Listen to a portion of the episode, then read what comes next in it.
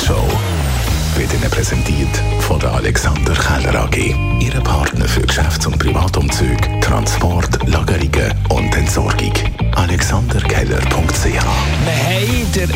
ersten Schweizer Doppelsieg im Slalom seit 1978 gefeiert. Daniel Juhl und Loic Meyer Platz 1 und Platz 2 beim Slalom in Chamonix. Wobei der Juhl nach dem ersten Lauf nur der 30. war. Unglaublich, es ist irgendwie schwierig zu, zu verstehen.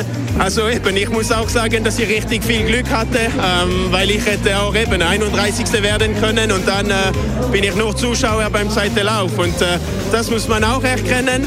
Ähm, manchmal eben sind die Hundertstel auf meine Seite, andere nicht äh, und heute waren sie definitiv auf meine Seite. Apropos Ski, im Sendegebiet sind über Februar verteilt Skiferien und da macht sich zu was so Ihre Gedanken.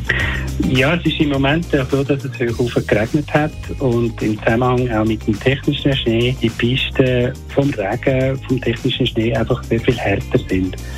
Und das bedeutet, dass es auch rutschiger ist. Und darum macht es Sinn, wenn man seine Kanten bei der Ski wie auch beim Snowboard gut schleifen, dass man einen guten Bremseffekt hat.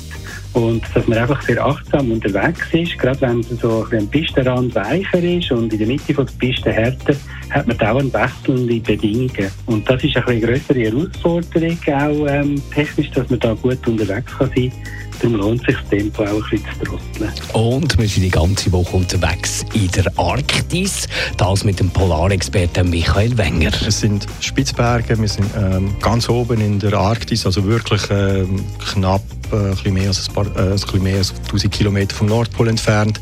Dann haben wir ein bisschen südlich davon, ähm, beziehungsweise südwestlich, äh, Jan Mayen, eine Vulkaninsel, wo halt wirklich auch so ein richtig schöner Vulkan ist, eine von den wenigen in dieser Region. Dann haben wir ähm, Grönland, die grösste Insel der Welt, also die ist kaum zu übersehen, wenn man auch eine Weltkarte anschaut. Und am Schluss dann nochmal Island, wo ähm, für viele Leute eigentlich halt wirklich so ein äh, wunderschönes Ziel, Reiseziel ist, wo man gerne angeht und wo auch so ein bisschen Arctic-Feeling ähm, eigentlich vermittelt.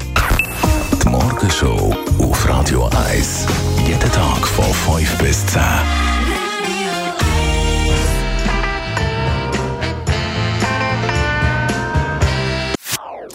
Das ist ein Radio 1 Podcast. Mehr Informationen auf radio1.ch.